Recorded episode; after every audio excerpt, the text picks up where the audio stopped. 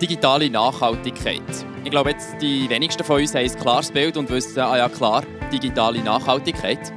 Dabei ist das Ganze ein mega wichtiges Thema, weil es die Zukunft von uns allen betrifft.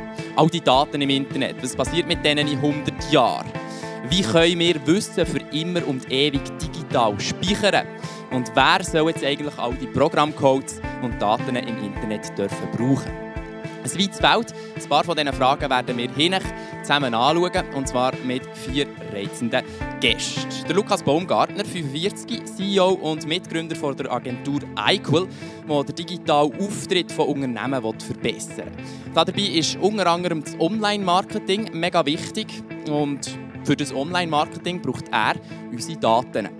Markus Tide, 37, Softwareentwickler und Spezialist im Bereich Open Source, also Programmcodes, die für uns alle zugänglich sind. Er ist Vizepräsident vom Verein CH Open, der genau solche Software in der Schweiz bekannt machen will. Jasmin Nussbaumer, 36, als Co-Leiterin vom Digital Sustainability Lab forscht sie zu digitaler Nachhaltigkeit. Sie ist interessiert an der Frage, wie man Digitalisierung möglichst nachhaltig gestalten kann. Und Marc Jost, 48 bis 2020, war er Mitglied im Grossrat vom Kanton Bern und ab der nächsten Wintersession sitzt er für die EVP neu im Nationalrat. Er hat Digitalisierung in der Politik hautnah miterlebt und weiß, was es politisch braucht, wenn man digital nachhaltig unterwegs ist.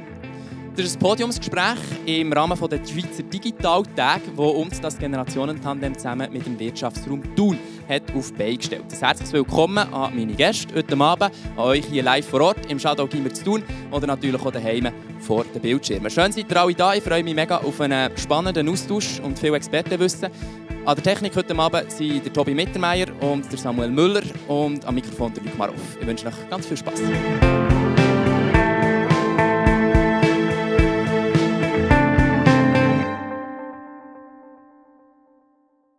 So, meine Damen und Herren, mal so als erste Frage, vielleicht Markus, du kannst gerade anfangen. Was ist so deine Lieblings-App? Meine Lieblings-App? Mhm. Das ist eine sehr gute Frage. Welche brauchst du am meisten? Mail. Tatsächlich, Mail. Also ein E-Mail-Client. Mhm. Sieht es bei dir aus, Jasmin? Ich habe jetzt gerade gehört, Donner und das Gefühl, so, Media Swiss App ist recht weit vorne. Marc, was denkst du, für, für was brauchen wir am meisten so unsere Apps? Was sind so die, die praktischsten? Kalender, Mail, aber nein, soziale Medien äh, ist auch noch stärker. Also die ganze Gruppe um, rund um Insta, Facebook und so weiter. Okay, wir haben jetzt schon ein paar Inputs gehört jetzt, äh, von dir, Lukas. Möchte ich noch ein bisschen wissen, für, ähm, für was konkret braucht es die App oder was ist so das Coole, wenn wir jetzt da digital unterwegs sind und einfach unser Handy können zücken und hier irgendetwas können, können machen damit? Jetzt für meine, aus meiner Perspektive ist es eine Effizienzsteigerung. Also ich habe es, bei uns ist es jetzt Teams geantwortet vorhin. Also das ist so unser Ding, wo wir im Grunde genommen alles darüber laufen jetzt im Unternehmen. Und ich glaube, das ist das, was es ausmacht, die Effizienz und auch das Ortsunabhängige, wo man nachher eigentlich über mehrere Geräte, das ist nicht nur eine App auf dem Handy, sondern das Ding geht überall durch eigentlich. Mhm. Hast, du, hast du das Gefühl, wenn, wenn das Ding jetzt immer dabei ist, geht unser richtiges Leben manchmal ein vergessen? Die Gefahr besteht, also bei, bei, bei allen, glaube ich, und das merkt man sicher auch, so Leute, die irgendwie über die Straße laufen und auf das Handy schauen, statt auf den Verkehr beispielsweise, aber ich glaube, ich habe jetzt beispielsweise gesagt, dass ich gewisse Messages einfach abstellen oder einen gewissen Zeitraum einfach ignorieren dass ich es einfach tot, also stumm schalte. Das ist so ein bisschen das. Aber ja, Gefahr besteht definitiv. Jasmin, wie ist das bei dir? Was schaust du, dass Digitalisierung nicht überhand nimmt und das richtige Leben noch da ist? Ja, ich glaube, erstens mal hat mein Nattel ja ein speziell. Sie hat noch ein Blackberry und das hat einfach einen sehr kleinen internen Speicher und ich kann gar nicht so viele Apps installieren. Darum habe ich dort irgendwie so ein bisschen äh, Rahmenbedingungen, die mich dort hindern. Und sonst schaue ich einfach, dass ich, äh, dass ich wirklich auch nicht immer erreichbar bin. Also ich habe diese Sachen wirklich sehr bewusst nicht installiert oder einfach, dass es eben nicht immer Push-Nachrichten gibt, die mich dann automatisch benachrichtigen. Sehr, sehr spannend. Ähm, Lukas, nochmal kurz zu dir. Du hast mir im Vorgespräch gesagt, vielen Leuten, ich glaube, uns allen ist nicht wirklich genau klar, jetzt die Digitalisierung. Okay, es gibt die Apps hier auf dem Handy und so weiter, aber wo stehen wir eigentlich genau? Wie digital sind wir? Was, was würdest du jetzt da antworten? Es kommt ein bisschen auf die Perspektive drauf an. Also so im Privaten sind wir eben über die Handys eigentlich recht digital, hat man das Gefühl. Das ist allerdings eine private Nutzung. Und ähm, eigentlich der Betreiber von diesen Geräten lässt immer mit. Im jetzt Bereich der Unternehmen haben alle so ein bisschen das Gefühl, es sei, wir seien weit, aber dabei, wenn man wirklich ein bisschen dran schaut, merkt man häufig, dass die, äh, der Reifegrad in den Unternehmen beispielsweise noch relativ tief ist. Also dort hat es noch viel Potenzial im Moment. Okay, das werden wir sicher anschauen, wo da Potenzial besteht. Wie sehen das die anderen? Wie weit sind wir in der Digitalisierung, Marc? Also in der Politik sind wir noch relativ wenig weit.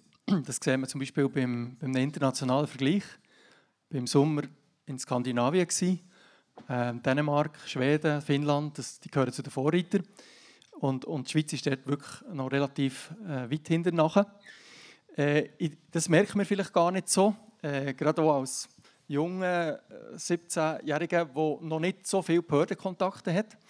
Aber ich würde mal sagen, die Behörde, Verwaltung ist wahrscheinlich weniger schnell als die Wirtschaft. Und äh, dort, wo, wo, der Wettbewerb äh, direkt spielt, ich glaube, ein Grund dazu ist halt, dass von der Politik die Verantwortung da ist, dass alle erreicht werden und mitkommen und dass die Dienstleistungen immer allen zur Verfügung sind.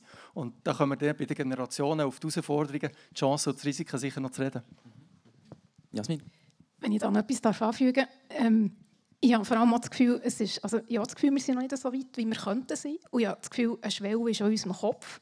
Also, dass wir einfach noch so, eben, also vor allem ja, wir, ähm, einfach noch so in althergebrachten äh, Systemen denken, so wie wir das immer gemacht haben. Ich kann das Beispiel machen. Wir entwickeln auch Software.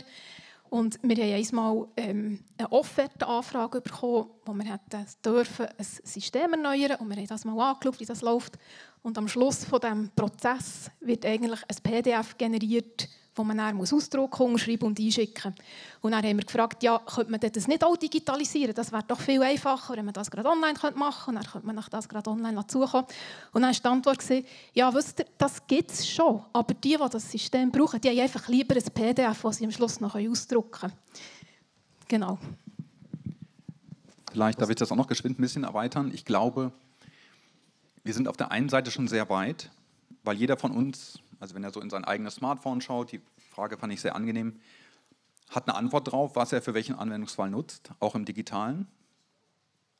Ich glaube, wenn wir überlegen, wenn wir jetzt später über den Punkt Nachhaltigkeit sprechen, ich glaube, sehr früh haben einige Unternehmen das als Case erkannt, vor 20, mit unter 30 Jahren, und haben diesen Spot belegt bei uns.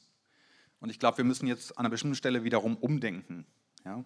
Ich glaube, wir haben Lösungen, sind da schon sehr weit. Ob das die richtigen sind, können wir vielleicht später diskutieren. Also du sprichst schon ein bisschen an, die Zukunft von der Digitalisierung. Können wir mal so die eine Visionsrunde machen, also in 25 Jahren. Wie digital sind wir denn dann, Marc? Also der Kanton Bern hat eine Strategie verabschiedet, Digitalisierung, E-Government, die geht aber nur, also die geht bis 2030, also die, die nächsten acht Jahre. Und die Vision ist dort umschrieben, dass möglichst alle Bereiche der Verwaltung digitalisiert sind. Also das ist wirklich der Anspruch eigentlich durchgehend alle, alle Behördenkontakte, alle Verwaltungsabläufe sollen ähm, digitalisiert sein. Ähm, acht Jahre finde ich sehr sportlich, insbesondere für den Kanton Bern. Aber, äh, aber ich denke, es sind, viele Schritte vorbereitet worden. Das Gesetz ist da und, und da, da wird in den nächsten Jahren sehr viel gehen ich finde es interessant, dass es meistens Krisen braucht, für die, die, ähm, die Vorwärtsschübe zu geben. Sei es jetzt Pandemie oder jetzt Energie- und Klimakrise. Ähm, ja, das, das sind Treiber und es ist ein bisschen schade, aber wir brauchen die manchmal, für wirklich vorwärts zu machen. Also es steht, dass alles digital soll verwaltet werden Gibt es noch mehr Ansätze? Also ich nehme jetzt nicht an, dass das das Einzige ist. Also jetzt äh, vom Kanton her? Ja, oder sonst können die anderen ergänzen, was, was sie noch für Vorstellungen dazu haben. Also vielleicht beim Kanton ist es einfach so, dass man im Gesetz äh, schon auf eine, auf eine Schwierigkeit ist eingegangen, nämlich auf Bevölkerungsgruppen, die Schwierigkeiten haben mit, mit dem digitalen Zugang. Und dort ist ein Passus drin, dass man immer eben muss darauf achten muss, dass man, wenn man kann zeigen kann, dass man neu nicht kann, eben ein, ein, ein Dokument online einreichen, dass man dann wirklich auch mit einem Papier bedient wird. Und das ist sichergestellt. Und ich denke, gerade für die verschiedenen Generationen ist das nicht äh, gleich äh, einfach. Und, und ich denke, da müssen wir auch Verständnis haben für, für Leute wie mich, die, nicht mit dem Handy und Computer sind aufgewachsen sind, ähm, dass, dass dort Prozesse länger gehen, bis man sich daran gewöhnt hat. Aber Luc, du hast ja gefragt, wohin entwickelt sich das? Mhm. Und ich sage mal, ein Trend, ich glaube, der Trend der letzten Jahre wird anhalten, wird weitergehen. Ja, also, dass wir wieder aus Effizienzgründen eine Digitalisierung sehen, würde ich nicht sagen. Ich würde sogar sagen, also überall da, wo es, ich sage mal, digitalisieren lässt sich ja mal alles, was nicht materiell ist. Ja? All das kann ich in mein Handy packen. Ja? Ich kann mein, vielleicht den, die Pflanzen im Garten nicht dort reinpacken ja? oder die Erde oder das Wasser. Aber all dort, wo, wo das, quasi das Materialisieren von Immateriellem ins Digitale möglich ist, wird sich das durchsetzen. Hast du erst ein konkretes Beispiel, wo du sagst, ah, in 25 Jahren wird es digital sein? Nichts Konkretes. Ähm, also nichts, wo, wo, ich sagen kann, das wird auf jeden Fall eintreten. Ähm, Aber welche Bereiche oder so vielleicht? Der Themenschwerpunkt, den ich heute Abend vertreten darf, ist alles rund um das Thema Open Source. Und ähm, im Bereich, sobald man digitalisiert, ist ein mittel- bis langfristiger Schritt, das sage ich, der Weg Richtung Open Source. Entweder man denkt es von vornherein so, ja, oder man, muss, man macht den Umweg, indem man 10 bis 20 Jahre lang sagt, man macht es non-open und geht danach in den Bereich Open. Von daher überall da, wo ihr Darf selber... Ich Schwingung brechen? Ich glaube, wir müssen Ortung schwingen, dass wir es eigentlich geklärt haben, weil der Begriff kommt immer wieder, es kommen noch viele andere englische Begriffe, keine Angst. Open Source, was ist das? Sehr gute Frage. Open Source ist in sich eigentlich ein Marketingbegriff aus den 90er Jahren und ähm, ist damals mal eingeführt worden, um etwas greifbarer zu machen. Und zwar der freie Umgang mit Wissen oder der freie Umgang auch mit Software-Artefakten. Geboren ist das Ganze worden vor ungefähr 50 Jahren, 50 bis 60 Jahren, äh, nicht hier, sondern in Amerika, wo, man, wo damals schon verschiedene Universitäten vorausgedacht haben und gemerkt haben, hey, digitale Güter die lassen sich ja, im Prinzip frei vervielfältigen, ja, ohne, ohne, mehr, ohne mehr Grenzkosten zu schaffen und führen damit im Prinzip nur Vorteil für alle, die es nutzen können. Damals hieß das Ganze Free Software, ja, freie Software. Und im Kern besteht Open Source als Marketing-Term seit den 90ern, weil wir gesagt haben, hey, alles frei kann nicht sein, wir müssen auch Business drumherum stricken können, stricken können, was auch irgendwie auf die Nachhaltigkeit einzielt, weil das Ganze muss ein vernünftiges Funding haben. Und im Kern steckt im Bereich Open Source oder dem Openness-Gedanken die freie, das heißt lizenzfreie Nutzung ohne, ohne Gebühren. Das ist die erste, der erste sogenannte Freedom. Dann, man darf es nicht nur frei nutzen, sondern du darfst es auch verstehen, du darfst es einsehen. Dann nicht nur du darfst es einsehen, du darfst es auch modifizieren. Die Modifikation ist die dritte Grundbedingung für freie Software und nicht nur modifizieren, sondern wenn meine Modifikation besser ist, und deswegen sage ich, das Ganze wird sich durchsetzen, dann darf ich diese Modifikation auch weiter verbreiten. Okay. Sehr gut, das haben wir. Das haben wir schon mal, schon mal geklärt. Wir werden nochmal genau auf, das, auf all die Themen zu reden kommen, weil das ist sehr, sehr spannend. Ähm, ja, möchtest du noch etwas sagen zu den 25 Jahren? Genau, der, der, zu diesen 25 Jahren ist ein bisschen das, äh, wo, wo meine Vision ist oder was ich mir wünsche, ist, dass man eigentlich nicht mehr zwischen Digitalisierungsstrategie und Strategie oder Geschäftsmodell unterscheidet, sondern es gibt einfach dann Strategien und es ist selbstverständlich, dass man eigentlich schaut, was kann ich digital abbilden und was nicht. Also gewisse Sachen werden nie gehen. Also wenn man irgendwie an einen Home Delivery Service denkt äh, für, für irgendwie Senioren, klar, die Bestellung, der Ablauf ist digitalisiert, aber das reine Ausliefern wahrscheinlich nicht. Vielleicht zu optimieren auf der Strecke. Aber das einfach im Grunde genommen es wird zur, sollte zur Selbstverständlichkeit werden und man sollte wiederum nicht immer über digital und nicht digital reden, das treffen wir auch häufig in den Unternehmen, sondern es gibt einfach eine Strategie und ein Geschäftsmodell oder ein Konzept. Mhm. Darf ich das Beispiel noch kurz aufgreifen mit, mit dem Bestellen? Also nehmen wir jetzt mal an, ich bestelle irgendwie für heute Abend alle eine Pizza. Ähm, dann habe ich jetzt eigentlich Vertrauen. Ich bestelle jetzt das auf meinem Handy, auf irgendeiner App und dann kommt die Pizza. Und irgendwie das Vertrauen, du hast das bei mir im Vorgespräch angesprochen, Marc, man muss eigentlich mega viel vertrauen in die Technik. Und ich, ich weiß jetzt nicht, wie einfach ist das für uns? Das ist eine riesige Herausforderung, weil das ist eigentlich das Hauptkapital der Digitalisierung, dass man diesen ganzen Vorgängen vertraut. Äh, ob ich mit der Uhr zahle oder Und das wäre ein Beispiel, wo, wo bis jetzt gescheitert ist im E-Government, nämlich das E-Voting. Kanton Bern, wir haben das E-Voting die Abstimmungen für die Auslandschweizer. Die haben elektronisch abstimmen und teilnehmen. Und dann hat die Post ihr System geprüft mit, dem, mit Hacker oder, von extern und die haben eine Sicherheitslücke festgestellt. Und damit war das Vertrauen dahin gewesen. und der Bund oder der Kanton Bern hat das müssen einstellen. Das heißt, jetzt muss man das Vertrauen wieder schaffen und zeigen, das ist es sicherer als die briefliche Stimmabgabe und erst dann kann man es dann wieder brauchen, wenn die Leute wirklich der Technologie vertrauen. Und der gleiche Test hat man ja nicht gemacht beim Briefkasten in, der, in diesem Ausmaß. Genau. Ja, Jasmin. Ja, um hier vielleicht den Bogen zu schlagen zum äh, Markus, excuse, du bist sicher auf die richtige, richtige Linie unterwegs. Ich denke, auch hier kann Open Source äh, Vertrauen schaffen, weil eben der Code einsehbar ist von so einem System, dann können eben so Sicherheitslücken überhaupt erst entdeckt werden. Und manchmal ist das so eine Kritik an diesen Open-Source-Systemen, das heisst, ja, aber da sehen ja alle so Probleme.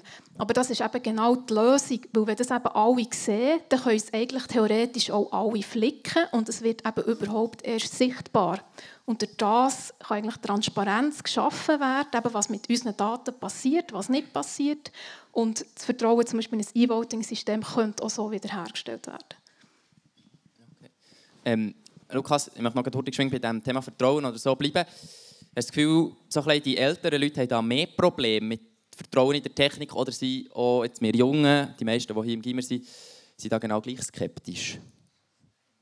Ich habe das Gefühl, die, die damit aufgewachsen sind, sind sicher ein bisschen offener, weil sie eigentlich das einfach machen. Punkt. Also ich sehe das bei den eigenen Kindern. Oder? Also, die machen einfach und überlegen sich jetzt nicht, wo das hergeht und was man macht.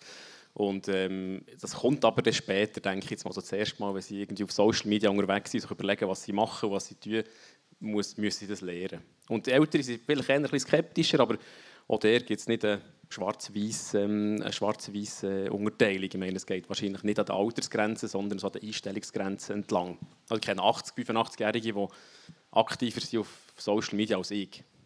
Also. Markus, du hast äh, mir auch noch gesagt, äh, im Vornherein, dass du vor allem Plattformen wie Social Media mega, mega wichtig findest, dass man da sensibel ist. Inwiefern?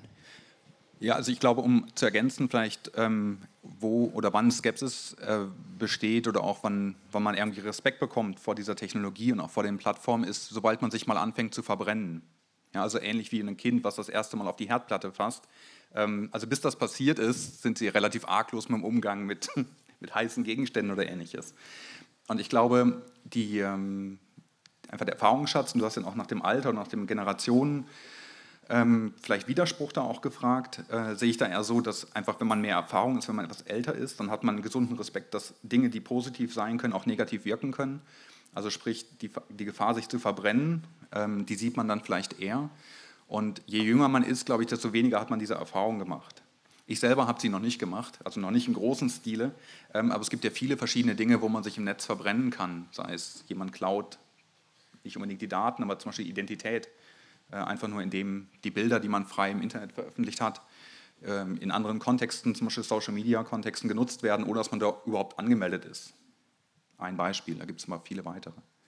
Können wir vielleicht noch heute geschwind da bleiben? Was sind so ein bisschen Risiken bezüglich unserem Auftritt in den so sozialen Medien oder in der Digitalisierung allgemein, Jasmin? Ich glaube, da gibt es verschiedene Sachen. Erstens mal wirklich die Informationen, die man selber freigibt. Also, wo Facebook so ein bisschen aufgekommen ist, mal ein bisschen umgegangen, dass man nicht auf Facebook schreiben wenn man in die Ferien geht. Und dann äh, könnte es eben zu Einbruch kommen Und dass man vielleicht auch nicht auf Facebook stellen wenn man den grossen neuen Fernseher gekauft hat und wenn es mit der Ferien ist, weil das kann auch negative Konsequenzen haben. Und ich glaube, da sind wir recht sensibel geworden mittlerweile. Wir haben jetzt als Gesellschaft Erfahrungen mit Facebook.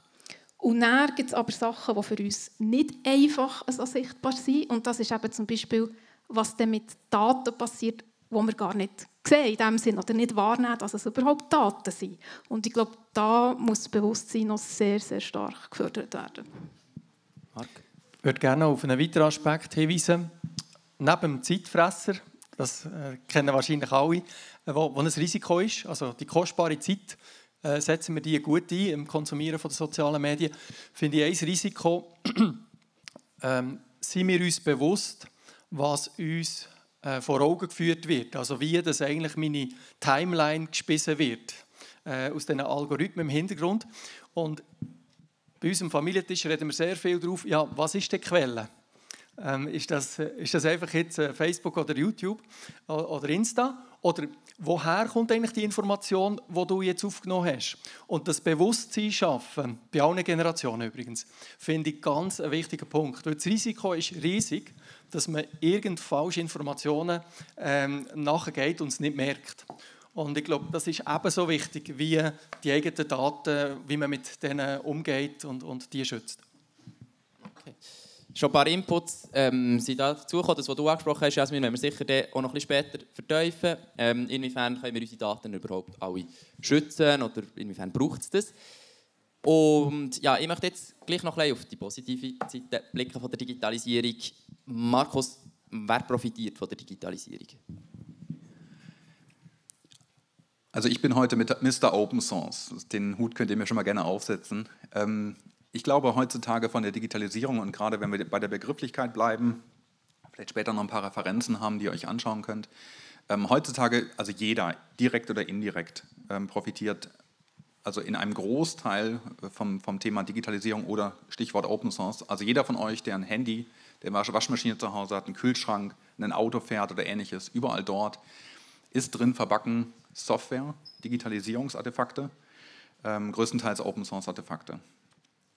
Also ich sage, ich stelle mal einfach die These in den Raum, wenn wir, wenn, wenn diese Bewegung, die sehr im Untergrund passiert ist, Open Source Bewegung, die letzten 50 Jahre nicht so stattgefunden hätte, dann hätten die Unternehmen, die seit 30 Jahren entdecken, dass Daten das neue Öl sind, äh, gar nicht so skalieren können, gar nicht so wachsen können. Ja. Jasmin, hast du noch Ergänzungen? Wo können wir das alles brauchen? Ja, ich glaube auch, dass alle profitieren. Ich habe jetzt gerade umgekehrt überlegt, wer denn nicht davon profitiert. Und mir ist gerade nicht in den Sinn gekommen. Ähm, ich denke, was wirklich ein wichtiger Aspekt ist, ist äh, das Kommunikationsverhalten. Und manchmal gehört vielleicht von euren Eltern, ja, hang nicht immer im Nattel. Aber es ist eben auch so, dass ihr ja vielfach mit euren Kolleginnen und Kollegen eben kommuniziert über euer Nattel. Ihr könnt auch mit Leuten kommunizieren, die auf der anderen Seite der Welt sind Das könntet ihr sonst nicht. Nicht so einfach. Ein Brief würde mehrere Wochen gehen. Und ich glaube, das ist ein grosser Vorteil. Also das, Politik ist eigentlich verantwortlich, dass Digitalisierung möglichst allen dient. Das finde ich, und das sollte sie eigentlich. Sie, sie sollte nicht uns wie irgendwie Zeit nehmen, sondern eigentlich dienen zu dem, wo, wo wir zusammenleben. Ähm, und darum finde ich es gut, gibt es eben heute Baubewilligung ist eines der kompliziertesten Verfahren im Kanton. Das ist elektronisiert worden, äh, aufgrund von einem Vorstoß von einem Kollegen von mir. Und, und in vielen Bereichen sollte das Leben einfacher werden und, und, und das sollte, sollte uns dienen. Äh, noch ein Beispiel aus dem Alltag, wo, sehr aktuell ist. Ich finde es zum Beispiel sehr faszinierend, jetzt auch in der jetzigen Situation mit der ganzen Debatte um Energie und Strom, dass ähm, man nicht mehr nur Solaranlagen baut und Elektroauto hat, sondern heute in der Lage ist, ähm, die ganzen Mittel smart, also intelligent einzusetzen, dass es unser Stromnetz entlastet und unterstützt. Also, dass ein Elektroauto in Zukunft ein Hausspeicher ist und in der Nacht Strom gibt und am Tag, wenn die Sonne scheint, Strom ladet und so eigentlich das Netz ähm, entlastet. Das, das finde ich, so sollten wir probieren, die ganze Digitalisierung für die Gesellschaft zu nutzen. Gut. Sehr spannend. Und ähm, Markus, nochmal kurz zu dir, eben Mr. Open Source. Du hast ähm, so bisschen, es geht ja da bei Open Source, hast du angesprochen, auch sehr, sehr viel um, um Zusammenarbeiten, miteinander Sachen zu verbessern. Ähm, du hast gesagt, das ist ein grosser Vorteil bei mir im Vorgespräch von, von Digitalisierung. Ähm, kannst du das noch ein bisschen genauer erläutern? Passiert das? Wie kann man zusammenarbeiten? Ein, ein großer Vorteil der Digitalisierung. Ja, ich glaube, also wenn man, wenn man sich mal im Detail anschaut, und das ist der Punkt, ihr könnt das alle sehen. Also wenn ihr euch interessiert, die, die zum Beispiel dieses Smartphone mit dem kleinen grünen Männchen drauf haben, ein Android-Smartphone, da könnt ihr sehen, wie die Entwickler gemeinsam dieses Betriebssystem schreiben. Ihr könnt versuchen, es versuchen, also ohne Informatikausbildung ist vielleicht schwierig, aber es zu verstehen ja, und es zu verbessern. Ähm, ich glaube, allein diese, diese Möglichkeit der Einsicht und der, der, also der massiven Kollaboration, es gibt ja diesen Netzwerkeffekt, Ja, den Netzwerkeffekt gibt es in den sozialen Medien und in den sozialen Netzwerken.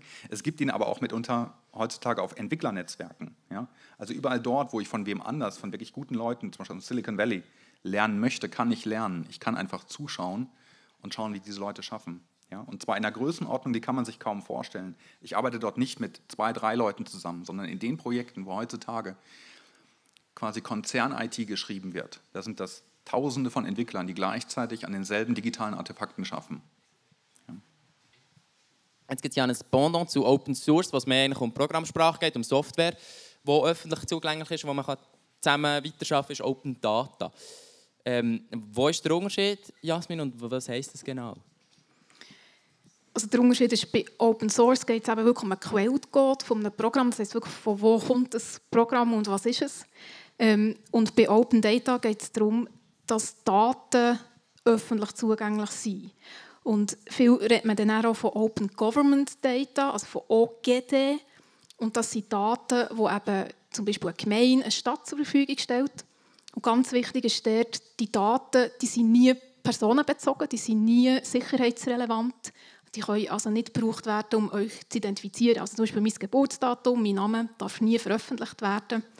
Hingegen zum Beispiel das Haus, die Liegenschaft, in der ich wohne, darf veröffentlicht werden, mit welcher Heizquelle dass das betrieben wird. Und wenn man eben jetzt die Daten hat und die einfach mal sammelt, also es gibt zum Beispiel die Plattform opendata.ch, dann kann man ganz viel Rückschlüsse ziehen, ganz viel ähm, ja, Ideen gewinnen, was man eigentlich, was in unserer Umwelt alles passiert. Also sei das jetzt in der Gesellschaft, sei das in der Gesundheit, sei das in der Politik, sei das in der Bildung. Ähm, genau, das ist wirklich sehr spannend. Ähm, also öffentlich zugänglich, jeder kann weiterarbeiten, Open Data, Open Source.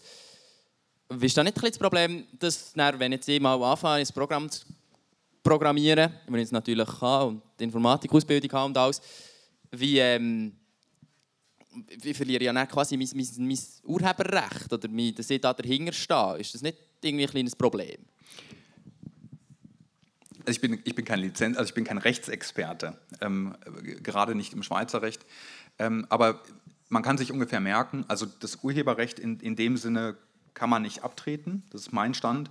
Ähm, aber man kann es quasi unter freie Lizenzen stellen. Also wenn ich eine gute Idee habe oder jemand anderes hatte eine gute Idee, dann kann er eine freie Lizenz nutzen, also eine nicht ausschließende Lizenz, sondern eine einschließende Lizenz, ja, dass ich sagen kann, hey, diese Idee, die finde ich gut. Wenn ihr die auch gut findet, greift sie auf das kann ich lizenzieren. Ja, und in dem Sinne, ähm, also verliere ich da in dem Sinne nichts, sondern ähm, ich habe die Möglichkeit, ähm, das bewusst zu entscheiden, dass ich es weitergeben möchte. Lukas, wo brauchst du, sorry, wir kommen schon zu dir, wo brauchst du Open Source, wenn du Online-Marketing machst und probierst, deine Produkte zu bewerben? Oder? Also jetzt eigentlich Online-Marketing-Seite, das, was so paid ist, das ist alles Tool fast von Google, wo halt dominant ist, also wo halt de facto Monopolist ist. Aber rein auf der Webseitenbereich, also wir entwickeln Webseiten, bauen Webseiten auf und dort haben wir unser äh, Content-Management-System, also das System, wo man Inhalte erfasst und publiziert, also die Webseite nachher ähm, publiziert im Grunde genommen. Da haben wir ein System Drupal, das ist Open Source, das tun wir auch ähm, einerseits brauchen, oder haben wir ganz viel Funktionalität, die man einfach abrufen und auf der anderen Seite tun wir auch wieder Code in die Community hineingeben und schauen und hoffen, dass der auch ankommt und auch gebraucht wird. Weil je mehr Leute das brauchen, desto äh, mehr Feedback bekommen wir auch und desto weniger fehleranfällig ist das Ganze. Also man profitiert einerseits davon und gibt aber auch wieder etwas zurück. Und das ist vielleicht ein bisschen klassisch, also es hat für mich auch ein bisschen lang gebraucht, bis ich das selber äh, über den Schatten gesprungen bin, weil das ursprüngliche Modell oder, ist recht einfach. Ich habe ein System, ich kann 25'000 Franken initial verrechnen und das kassiert, Punkt. Und das geht jetzt alles weg. Jetzt ist eigentlich unsere Dienstleistung, die im Vordergrund steht und das, was wir für Projekte machen. Und das ist eigentlich auch, sage jetzt mal, das Nachhaltigere, weil die, die nur Lizenz abkassieren, sage ich mal, die werden mit der Zeit faul, entwickeln ihre Sachen eigentlich nicht mehr weiter ich bin jetzt ein bisschen böse vielleicht, das machen nicht alle so, aber ähm, das ist so ein die Gefahr, die besteht. Und ähm, das trimmt eigentlich auch unsere Organisation ein bisschen fit in diese Richtung. Auf der anderen Seite ist eine Verantwortung. Also wenn man Open Source Code braucht, muss ich als Anbieter auch ein gewisses Reverse Engineering machen. Also sprich, ich muss überlegen, ähm, was macht das Ding überhaupt? Es hat Fälle gegeben, also wo ganz viele, so, was ist das gewesen? Das ist so äh, Viagra Cialis Shops, sind das gewesen, die sich plötzlich installiert haben auf Webseiten. Oder, also ist hier, was ist das gewesen? Der Ballenberg. Dort hat man auf der Webseite von Ballenberg können Viagra Cialis kaufen. Und irgendein Modul, das der gebraucht ist worden, hat nachher einen Shop installiert, wo, wo das verkauft hat, oder? Und das ist natürlich ein bisschen blöd. Und man hat es nicht einmal gemerkt. Und die Verantwortung muss man aber auch wahrnehmen als, als, ähm, als Anbieter. Aber es ist eigentlich nachher der, ja, das, was wichtig ist. Man profitiert, aber man muss auch etwas geben. Darf ich noch schnell ein Beispiel nennen dazu? Also gerade für Politik oder für Verwaltung, die öffentliche, ist das eine, enorme Chance. Stellt euch vor, alle Kantone müssen ähnliche Dienstleistungen bringen. Beispielsweise das Straßenverkehrsamt hier zu tun. Äh, die müssen Auto prüfen, regelmäßig. Und jetzt äh, hat der Kanton Thurgau hat als Erster das digitalisiert, die ganzen Prozesse. Und dank Open-Source-Lösungen haben andere Kantone von dieser Entwicklung können profitieren und haben nicht zuerst müssen auch etwas entwickeln und direkt kaufen. Und das ist eine grosse Chance. Es passiert eigentlich in allen Verwaltungsbereichen, dass Applikationen, die ein Kanton hat entwickeln andere näher brauchen können und können können weiterentwickeln können. Das ist eine riesige Chance und äh, darum ist das einer meiner ersten Vorstöße in der Politik, das, das zu fördern. Sehr, sehr spannend. Ähm, jetzt haben wir schon ein bisschen über, über ähm, das ganze Open Source Thema geredet und da sind wir eigentlich schon mit drin in der Thematik digitale Nachhaltigkeit. Und trotzdem, wie es am Anfang schon ganz kurz angetönt, irgendwie ist es nicht so mega einfach, diesen Begriff zu fassen. Jasmin, kannst du uns geschwind in wenigen Sätzen probieren zu erklären, was heisst jetzt digitale Nachhaltigkeit und warum ist das wichtig? Ja, genau. Also ich finde das äh, selber recht lustig. Mein äh, Chef hat diesen Begriff maßgeblich äh, mitgeprägt und er hat wirklich, glaube vor etwa drei oder vier Jahren hat er äh, einen Wikipedia-Eintrag zu dem machen und der ist immer wieder gelöscht worden wegen Irrelevanz. Und jetzt eben so weniger als ein halbes Jahr später ist das in aller Munde. Und es gibt da eigentlich zwei Begriffe, die ich vielleicht heute muss trennen muss. Es gibt die digitale Nachhaltigkeit und es gibt die nachhaltige Digitalisierung. Und das sind nicht die gleichen Sachen. Ich denke, im deutschen Sprachraum ist es schon recht gut definiert. Auf Englisch ist es manchmal noch nicht so gut. Also die Quelle, auf die könnt ihr euch noch nicht ganz verlassen. Bei der Quelle, genau. Lasst auf mich. Ähm und zwar ist nachhaltige Digitalisierung hat eigentlich einen sehr grossen ökologischen Aspekt.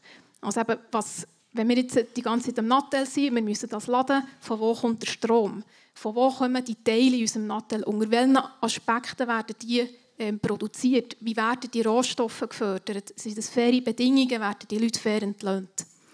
Und dann gibt es eben digitale Nachhaltigkeit. Und der geht es eigentlich sehr stark darauf, wie kann das Wissen, das man erwirbt, eigentlich eben nachhaltig gespeichert und verbreitet werden. Und der geht es zum Beispiel eben um Code. Oder? Mit Open Source kann man das sehr gut machen. Das kann man der ganzen Gesellschaft zur Verfügung stellen. Es geht auch darum, ähm, zum Beispiel um Speichermedien. Wie gestaltet man das, dass das möglichst lang erhalten bleibt? Wie kann man das erneuern? Das, sind dann, das wäre dann der Aspekt. Also, Im Zentrum steht also unter anderem eben der, der Umgang mit, mit Wissen digital. Wie kann, man, wie kann man das effizient machen? Markus, hast du so einen Vorschlag? Wie, wie kann das gut gelingen, dass man Wissen digital kann aufbereiten kann? Also ich hätte vielleicht erst noch eine Ergänzung zu dem, was Jasmin ja, gesagt sicher. hat oder zu der Ausführung. Ähm, es gibt von der digitalen Gesellschaft, digitalegesellschaft.ch Nachhaltigkeit, ein relativ gut oder sehr gut aufbereitetes äh, kleines Dossier zu dem Thema, ähm, was es herausarbeitet. Genau diesen Punkt zwischen, was ist nachhaltige Digitalisierung und was ist digitale Nachhaltigkeit und wo liegen da die Unterschiede, was gibt es für gute Beispiele. Ihr könnt das Ganze digital abrufen im Netz oder wir haben auch ein paar analoge Exemplare dabei. Ähm, es ist nämlich genauso eine Wendebroschüre, ähm, um beide, beide Seiten der Medaille sich anschauen zu können. Und ähm, Luc, du hast jetzt gefragt. Ähm, Wüsste, also wie inwiefern kann man das gut oder effizient online darstellen oder online sichern? Ja, also ich meine, über den Begriff, um den Begriff drehen wir uns jetzt schon die ganze Zeit. Ähm, im, im, Kern der nachhaltigen Bewirtschaftung von Wissensgütern, ja, also dem Thema digitale Nachhaltigkeit, stehen die Kernaspekte von Open Source. Ja, also freie Lizenzen und äh, freie Partizipation, die ich Dritten ermögliche. Ähm, da gibt es Plattformen, vielleicht können wir uns noch mal ganz kurz ein bisschen lösen. Ich bin selber Techniker, entschuldigt, äh, Softwareentwickler. Vielleicht einfach mal lösen noch von den vielleicht arg technischen Software-Artefakten und vielleicht auch hingehen zu, zu Partizipationskonzepten, die ihr sicherlich alle schon selber kennengelernt habt und wo man vielleicht das selber auch spüren kann, wie man, wie man mitwirken kann. Wikipedia kennt ja wahrscheinlich jeder von euch. Jeder von euch kann einen Wikipedia-Artikel editieren, ohne Login. Ja, kann einen Vorschlag machen. Ähnlich da, wo von, dem Professor Dr. Matthias Stürmer die, ähm, der Artikel mehrfach zurückgezogen wurde oder diskutiert wurde. Ich glaube, das passiert jetzt zurzeit im Englischen. Der deutsche Artikel ist jetzt durch. Ähm, aber im Englischen wird es auch diskutiert, hat das eine Relevanz oder hat es keine Relevanz? Ja? Und braucht es diese Trennschärfe in der Bezeichnung? Äh, wir glauben sehr wohl, es braucht diese Trennschärfe.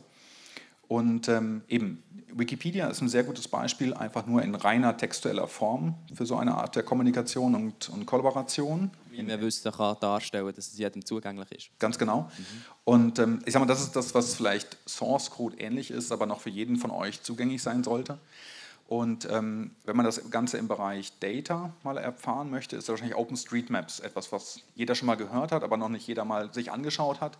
Ähm, also jeder von euch bei OpenStreetMaps kann also die Daten frei einsehen, ja, Navigationsdaten zum Beispiel, Standortdaten, kann aber auch frei solche Daten contributen. Also zum Beispiel, ich habe jetzt nicht nachgeschaut, aber man kann bei OpenStreetMap selbst Bäume äh, eintragen. Ich bin mir jetzt nicht sicher, ob die drei da vorne vor der Scheibe schon eingetragen sind. Äh, falls nein, könnt ihr es prüfen und sofort einreichen. Es werden in drei, vier Minuten online als Proposal drin. Ähm, das sind vielleicht zwei Beispiele von Plattformen, ähm, wie man kollaborieren kann. Ähm, die Art oder die der, der, Grad der Skalierung ist etwas unterschiedlich. Ja, also bei diesen Plattformen, die ich jetzt gerade zuletzt genannt habe, da geht es meistens nicht, dass tausend Leute gleichzeitig aneinander vorbeikommen, wenn sie kollaborieren wollen, aber sehr wohl zehn. Ähm, bei den dann sehr technischen oder Software-Artefakten, da ist das quasi nach oben hin offen, wie viele Leute dort kollaborieren. Mhm, mhm. Sehr spannend. Es ist dann alles mega cool und nice to know und so, aber jetzt mal ganz konkret, Lukas, warum brauchen wir das? Warum sollen wir Wissen für alle zugänglich machen? Gute Frage, warum? Gut, es sind so Sachen, wie, ähm, wo, ich, wo ich denke, also ein Argument, das wo mir immer wieder vorschwebt, ist so Open Data Geschichten, oder? Die Sachen sind erhoben worden, die Erhebung ist gezahlt worden, durch Steuergelder etc. Und das sollte eigentlich etwas sein, das wie ein allgemein gut vorhanden ist. Und auch das gibt wieder weitere Möglichkeiten, nachher für Sachen darauf aufzubauen, sei es jetzt aus privaten Interessen, aber man kann auch ein Geschäftsmodell darauf aufbauen, gebaut werden, wo man die Daten veredelt, wo man etwas damit anfängt. Und es gibt ganz viele neue ja, Inputs wieder und ganz viele neue ähm, äh, Richtungen und, und äh, Modelle, die man kann, kann fahren kann. Das ist etwas, was sehr spannend ist, finde ich. Mhm. Jasmin, kannst du vielleicht noch... Die, oder ja, Marc, sorry, nicht gesehen. Äh, ich will ergänzen, Bildung ist ein Menschenrecht, wie Wasser auch. Und, und Wissen ist eine Grundlage für, für Bildung, ja, für sich zu bilden. Und von dem her finde ich, ist das ganz ein wichtiger Grundsatz, dass, dass möglichst vieles zugänglich ist. In der Politik ist nicht ganz alles öffentlich. Es gibt auch Sachen, die sind geheim. Aber grundsätzlich gilt das Öffentlichkeitsprinzip und darum ist Open Government etwas, das man eben fördert, mit gewissen Einschränkungen, weil gewisse Prozesse sind auch vertraulich. Ähm, zur Nachhaltigkeit äh, habe ich noch darauf hinweisen, ähm, wir haben ja drei Ebenen von der Nachhaltigkeit, also die wirtschaftliche, die soziale und die ökologische. Und gerade bei der digitalen Nachhaltigkeit ist es aus meiner Sicht sehr wichtig, dass man alle drei Aspekte äh, gewichtet. Also dass man mal die Finanzierung sichert, dass die Speicherung der Daten langfristig sichergestellt ist.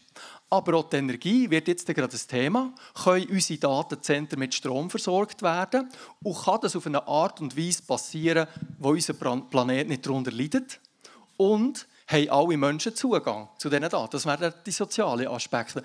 Und ich bin ein bisschen enttäuscht, dass unsere Strategie von der Kanton Bern dort vor allem auf die Aspekte von der Wirtschaftlichkeit und vom sozialen Zugang Gewicht legt, aber die ökologische Nachhaltigkeit eigentlich nicht so gewichtet. Und ich denke, das könnte man noch verbessern. Jasmin? Äh, ja, ich glaube, ich werde die gleiche Kehrpole wie du.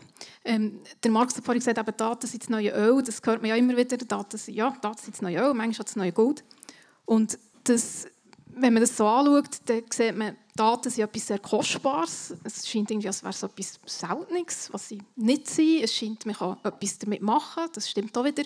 Und ich denke, wenn man jetzt ein bisschen weggeht von dem und sagt, ja, Daten sind eine Infrastruktur. Das ist wie unser Rechtssystem, das ist wie unser Bildungssystem oder unser Transportsystem. Eben etwas sehr Grundlegendes, wo, wo wir ein Recht darauf haben. Dann wird so viel selbstverständlicher, warum dass man so Zugang hat zu diesen Daten. Das ist unser Recht. Das fördert Transparenz gegenüber dem Staat. Das sind unsere Steuergelder, die dazu sind, gebraucht wurden, die zu erheben. Und ich wüsste nicht, warum ich dort nicht so Einblick habe. Also es geht viel um die Frage, was sind eigentlich Daten jetzt genau. Ich glaube, das ist äh, nicht easy, so, sich zum Vorstellen. Ähm, darum jetzt mal konkret, nehmen wir mal an, ich gehe jetzt ins Internet und bestelle die Pizza oder auf irgendeiner App. Was sind jetzt das für Daten, die ich da hinterlasse? Kann man das so aufgreifen oder ist das ein mega schlechtes Beispiel? Kannst du äh, etwas dazu sagen, Jasmin? Ich kann mal anfangen. also wenn du aufs Internet gehst, dann hast du auf einmal eine IP-Adresse. Das heißt, man weiß eigentlich, ja, wo die Laptop oder die, die, Lab, die Computer ist, was die Computer ist. Das ist eben die Adresse von deinem Computer, so wie deine Hausadresse die Adresse von deinem Haus ist.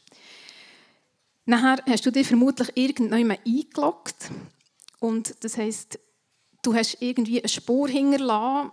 Vielleicht, also, wenn du das mit dem Nattel bestellt hast, hast du dort mit grösster Wahrscheinlichkeit hast du dort irgendwelche ähm, so Lokalisierungsdienste eingestellt. Das heißt, du tust eigentlich übermitteln und zwar nicht an die Pizzaservice, sondern an irgendwie andere Dienste, wo das du bist. Und durch das, dass du die Seite aufrufst, hast du auch noch gerade übermittelt, wieder anderen Diensten, nicht deinem Pizzaservice-Dienst, dass du genau an dieser Stelle diese Seite aufgerufen hast. Gleichzeitig weiss die Pizzaservice-Dienst hat vielleicht so einen Zählservice installiert, wo er tracken kann, wie viele Leute das ähm, auf die Seite zugreifen. Das heißt, du bist jetzt dort auch registriert und dann kann eventuell nachvollziehen, ähm, durch was du dich hast durchgeklickt Also wo hast du angefangen, wo bist du weiter, ähm, wann hast du mal etwas im Warenkorb da. Ähm, und dann natürlich eben der Warenkorb, du hast deine Adresse hingelassen. Also, ich, könnte noch ein bisschen weitermachen, aber ich glaube, ja, ist gut, aber wir, wissen, was, es, es sind genau. auf jeden Fall mega viele Sachen. Und jetzt vielleicht noch konkret, du hast gesagt, es geht, geht da an ganz viele verschiedene Dienste und so. Vielleicht ähm, bei dir, Lukas, wer, wer bekommt jetzt die Daten oder wo sind die Daten genau?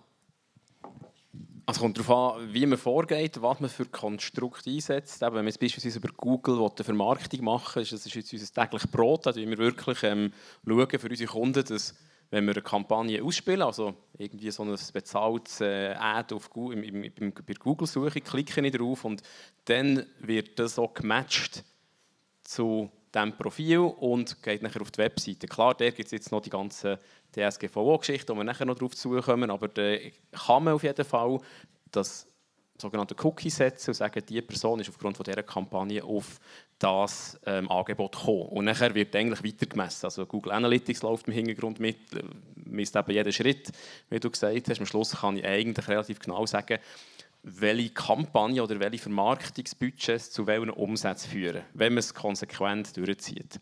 Und das ist natürlich für unsere Kunden nicht so wichtig, weil es eigentlich der hier, sagen wir jetzt mal, für unsere Kunden nachhaltiger ist, ein Budget sinnvoll einzusetzen, einerseits.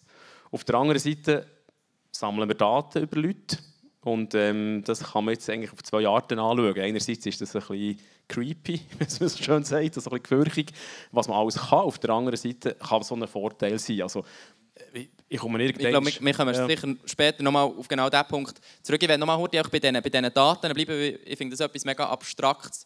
Eben, wo sind die Daten? Die müssen ja auch irgendwo, irgendwo muss ja Server geben, wo das, wo das läuft. Also inwiefern ist das alles nur digital? Oder wo ist es eben auch, ähm, auch ähm, zum Anlängen? Marco, Markus. Es sind sehr gute Fragen, die du stellst. Also ich glaube, die, die, die Antwort bei einer banalen Pizzabestellung kann heutzutage keiner so richtig beantworten ähm, oder ich maß mir nicht an, das beantworten zu können. Natürlich einerseits der direkte Dienstleister, der wird wissen, welche Pizza er zu dir liefern soll, dann geliefert hat ähm, und dass du sein Kunde bist. Aber auf dem Weg dahin, Jasmin hat es auch schon kurz aufskizziert, gibt es halt diverse Touchpoints mit, mit Dritten, ja, ähm, wo sehr wahrscheinlich die üblichen Verdächtigen wie Facebook, Google oder Ähnlichen, die halt solche Tracking-Dienste anbieten, um zum Beispiel bessere Auswertungsmöglichkeiten für die dann ähm, Anbieter solcher Plattformen ähm, anbieten zu können. Ähm, die Daten landen einerseits natürlich irgendwo physikalisch auf der Platte, sowohl bei dem einen Anbieter als auch bei den anderen Anbietern. Ähm, bei den größeren Hyperscalern, GAFAMs und Co., Google, Amazon, Facebook und Co., gibt es so stark dezentrale Systeme, dass, also dass ich mir, das ist der Grund, weshalb ich mir das nicht zumuten möchte, zu sagen, auf welcher Platte landet das jetzt. Das wird so stark repliziert und so stark verteilt, dass es eben nicht nur an einem Ort liegt, sondern an ganz, ganz vielen verschiedenen Orten, mhm. dass sie diese Daten auch nicht wieder verlieren. Also sehr komplex. Äh, Marc, du hast, glaube ich, selber Erfahrungen gemacht ähm, in Bezug zu, zu, wo Daten gespeichert sind. Ja, ich finde es interessant, dass in diesem Gebiet ausnahmsweise mal die Wirtschaft von der Politik gelernt hat. Ähm, die Politik hat von Anfang an darauf geachtet, dass Daten in der Schweiz gesichert werden. Ja, das gehört zur, zur Sicherheit des Landes, oder? Dass, dass Daten nicht in Irland oder äh, irgendwo sonst an einem kühlen Ort, wo, es einfacher ist, ein Datenzentrum zu betreiben, ähm, gespeichert werden. Und erst so ein bisschen durch verschiedene Krisen durch haben die Unternehmungen in der Schweiz gemerkt, oh, wo sind eigentlich unsere Daten? Und zum Teil haben sie gemerkt, die sind gar nicht in Europa gespeichert, die sind gar nicht in der Schweiz gespeichert. Wo sind denn die? Und da ist eine Sensibilisierung äh, gegangen, die ich begrüße, dass man überlegt, ja, okay, im Krisenfall kann ich denn überhaupt noch da zugreifen? Und da ist ganz neu wichtig geworden, dass das auch lokal ist oder äh, Beziehungen zu den Regionen, wo man sie gespeichert hat, gut sind und stabil sind. Das ist heute in der Zeit, wo wir stehen, umso wichtiger geworden. Sehr, sehr spannend. Und ich glaube, wir sind auch schon wieder relativ nach beim, beim ökologischen Aspekt selber. Oder? Also Datenspeicherung, du hast schon angesprochen, es gibt eben auch den anderen Begriff nachhaltige Digitalisierung. Ähm, ich werde nochmal kurz geschwind über das ähm, reden. Und zwar haben wir mal ein informiert. Und, ähm, 64, 64 Millionen Leute haben auf Netflix Stranger Things geschaut, auf der ganzen Welt. Und dabei haben sie die gleiche Menge CO2 freigesetzt wie über 50'000 deutsche Autofahrer in einem Jahr. So, einfach, dass man das sich mal vorstellen kann. Jetzt meine Frage an die Runde, wo liegt hier das Problem und wie kann man das angehen? Zum Glück sind sie nicht Auto gefahren in dieser Zeit. Ja, genau. Äh, wie, aber, ja, okay. Marc? Ja, das ist genau die aktuelle Debatte, wo wir drinnen sind. Äh, unser Hunger nach Energie nimmt zu auch mit der Digitalisierung. Und dort ist mein Appell, und der fängt bei mir selber an, ein bisschen genügsamer zu leben. Also, das ist ganz klar, je mehr wir konsumieren desto mehr Energie brauchen wir. Und desto höher ist das Risiko, dass die Energie nicht aus nachhaltigen Quellen kommt. Und gerade im Moment, wo wir müssen schauen müssen, dass wir äh, in keine Strommangellage hineingehen, merken wir, hups, ähm, wir brauchen so viel Energie, dass wir gar nicht in der Lage sind, alle nachhaltig zu beziehen.